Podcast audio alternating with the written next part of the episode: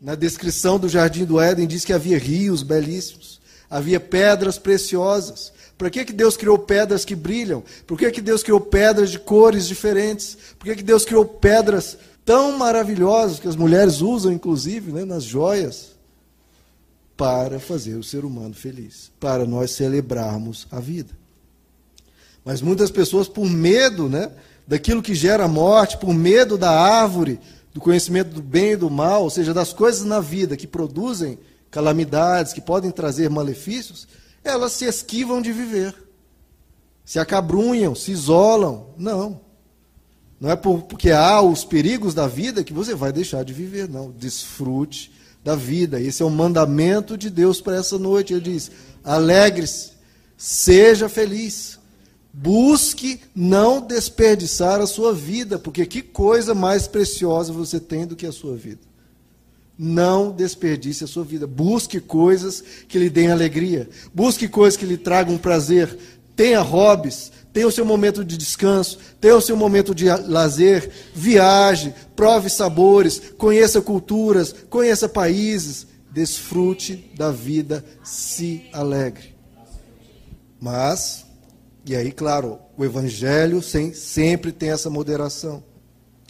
Ele diz: alegra-te, mas saiba que de tudo você vai ter que prestar contas. Então, não caia na falsa religiosidade de que você não pode, não deve fazer nada, você tem que ficar praticamente morto, um zumbi vivendo sem fazer nada. Não. Não caia na falsa religiosidade, mas também não caia na libertinagem. Porque a vida nos vai cobrar de nós que a gente preste contas das nossas ações. Nossas ações trazem consequências. A vida vai cobrar de nós, as pessoas vão cobrar de nós. Então nós temos que ter prudência, temos que ter responsabilidade. Por isso que o mandamento diz: coma de tudo, de todas as árvores, menos daquilo que te faz mal.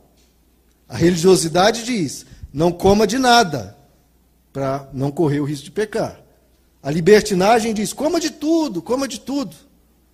Os ambos os extremos destroem. Coma o máximo que puder, o máximo que for bom, mas evite o que é mal. Teve uma, um, um, um, ano atrás, mais ou menos, eu fiz uma série de mensagens sobre aquele texto do apóstolo Paulo, que ele diz: tudo, tudo é permitido, tudo. Mas nem tudo convém. Tudo é permitido, mas nem tudo edifica. Tudo é permitido, mas eu não deixarei ser escravizado por nada. Então, em geral, as pessoas religiosas partem do princípio: não posso. Ah, com exceção desse pouquinho. Não. O Evangelho diz: ele estende a vida, ele amplia a vida. Por isso, Jesus diz: eu quero que vocês tenham vida e vida em abundância. A vida é ampla. Tudo é permitido. Mas evitem aquilo que não convém, porque vai trazer dor. Evite, tudo é permitido, mas nem tudo edifica. Ou seja, tem coisa que é inútil, tem coisa que é perda de tempo. E tudo é permitido, mas tem coisas que escravizam. Então tenham cuidado para não serem dominados, serem escravizados por coisas. Então, no Evangelho é o caminho do meio, é um bom senso, é uma moderação. Tudo tem que ter parâmetros, queridos. O prazer tem que ter parâmetros. Não é porque o prazer é pecaminoso. O prazer foi criado por Deus. O prazer tem que ter parâmetros, como o trabalho tem que ter parâmetros, como o seu descansar tem que ter parâmetros. Se você descansar demais, é ruim, está perdendo tempo, está sendo preguiçoso. Descansar de menos, vai transformar uma pessoa estressada, cansada. Tudo na vida tem que ter parâmetros. Prazer também, porque faz parte da vida e tudo tem que ter parâmetros. Deus, queridos, ele se preocupa conosco. Ele só não quer que a gente se machuque. É só isso. A verdadeira sabedoria reconhece que limites extremos, limites muito curtos, são opressivos e danosos. E limite nenhum também é danoso. São os extremos. E o Evangelho não vai para extremo nenhum. Nós não podemos deixar de viver, nem viver de uma maneira translocada e irresponsável, porque isso nos prejudica. Então, o que o Evangelho nos, nos chama a atenção é para sermos prudentes. Vá, mas tome cuidado. Antigamente, né, as mães diziam, ó, tenha juízo, menino. Minha mãe me falou isso demais. O que, que é isso de termos juízo? É porque se você não tiver juízo, você não ser o juiz da sua vida para julgar aquilo que é bom e ruim e evitar o que é ruim, você vai cair na mão do juízo das pessoas. Você vai ser julgado pelas pessoas, vai ter problemas com os outros. Então, seja prudente, tenha juízo, porque a vida cobra o preço das ações impensadas que a gente faz. Então, queridos, o evangelho é o caminho do meio. Não é não viver, que é a falsa religiosidade, nem viver sem parâmetro nenhum. É viver sem fazer o mal.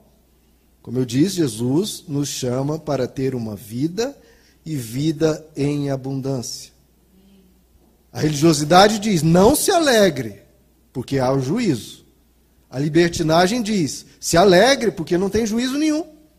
O Evangelho diz: se alegre e sim, há juízo. Não há contradição entre uma coisa e outra. Você pode e deve se alegrar, tendo cuidado com as consequências do mal, porque o mal existe, o mal ocorre, e a gente tem que ter cuidado com as nossas atitudes. Então, isso é se santificar segundo o Evangelho. É saber viver o que é bom sem se corromper. Ou seja, você não evita o bem, você evita o mal. O bem você desfruta que o apóstolo Paulo nos diz, nós temos que saber reter o que é bom. Santidade é matar a carne, ou seja, os nossos impulsos maus, sem deixar de viver. Você mata dentro de você o que é mal. Você não mata você, você mata a carne, a maldade. Mata a carne sem deixar de viver. Ou seja, você joga fora a água suja, sem jogar o bebê que estava dentro da bacia. Então, nós precisamos aprender a evitar o mal sem evitar o bem. Abolir tanto a falsa religiosidade quanto a libertinagem. Nós temos que buscar a alegria, temos que buscar o prazer, temos que buscar desfrutar, mas não a qualquer preço e não a qualquer hora.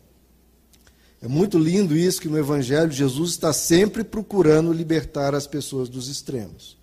Sempre. Ele busca libertar os pecadores libertinos, busca libertar os religiosos carrancudos, para levar eles para o caminho do meio, para levar eles para a vida em abundância.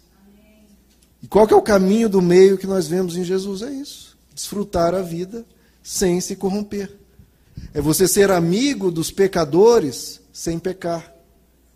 A santidade de Jesus era uma santidade inclusiva, era uma santidade amiga, era uma santidade acolhedora. É você amar as pessoas sem concordar com os erros delas, sem concordar com eventuais maldades delas e de forma respeitosa. Eu acho lindo que a gente está falando dos frutos do Espírito, né? Frutos do Espírito, alegria é um fruto do Espírito. Mas, além desse, tem outros oito frutos do Espírito. Um deles, domínio próprio. Então, santidade é isso: é você ter alegria com domínio próprio. Alegria sem domínio próprio é libertinagem. Domínio próprio sem alegria é falsa religiosidade.